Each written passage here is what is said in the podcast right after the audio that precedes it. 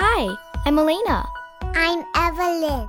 Welcome, to, our, story time.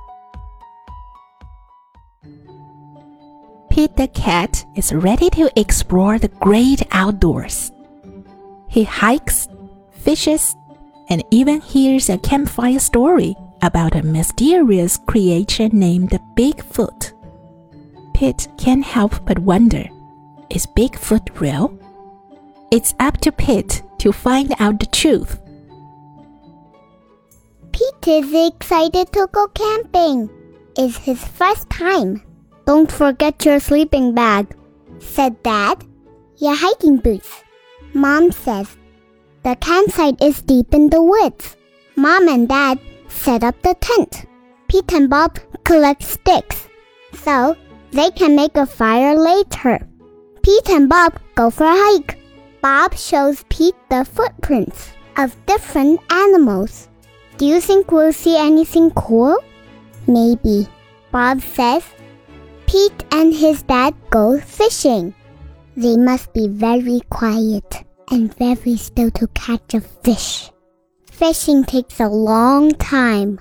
They finally catch some fish. Mom builds a fire. She cooks the fish for dinner. It tastes yummy. Pete toasts marshmallows. Pete makes s'mores with chocolate and crackers.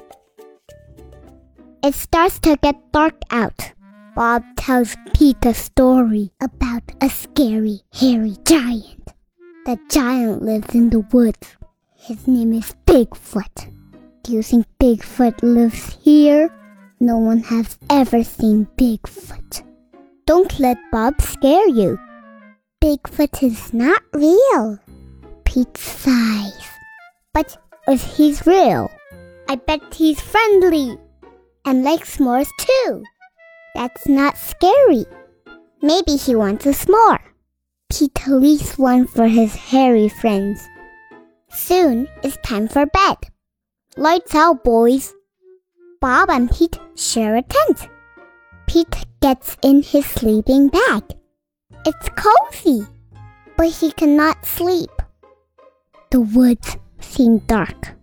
All the sounds seem loud at night. Pete hears a weird whooshing sound. What's that? That's just wind. Pete hears a odd chirping noise. Chirk, chirk, chirk. What's that? Those are just crickets. Pete hears a strange hooting sound. Hoo, hoo, hoo. What's that? That's just an owl. Pete thinks of his friend Owl. Pete hears a loud snapping sound. Crack! What's that? But Bob is already asleep. Pete listens carefully. Crack! Is it Bigfoot? Pete peeks outside. It's too dark to see anything. When Pete wakes up, he checks the spot where he left s'mores. The s'mores is gone. There is a note. It says, Thanks for the treat. Pete shows his family. Wow! I knew Bigfoot was real. Pete knows Bigfoot is not scary. Just because he looks different. That's not mean he's scary. He even likes s'mores too.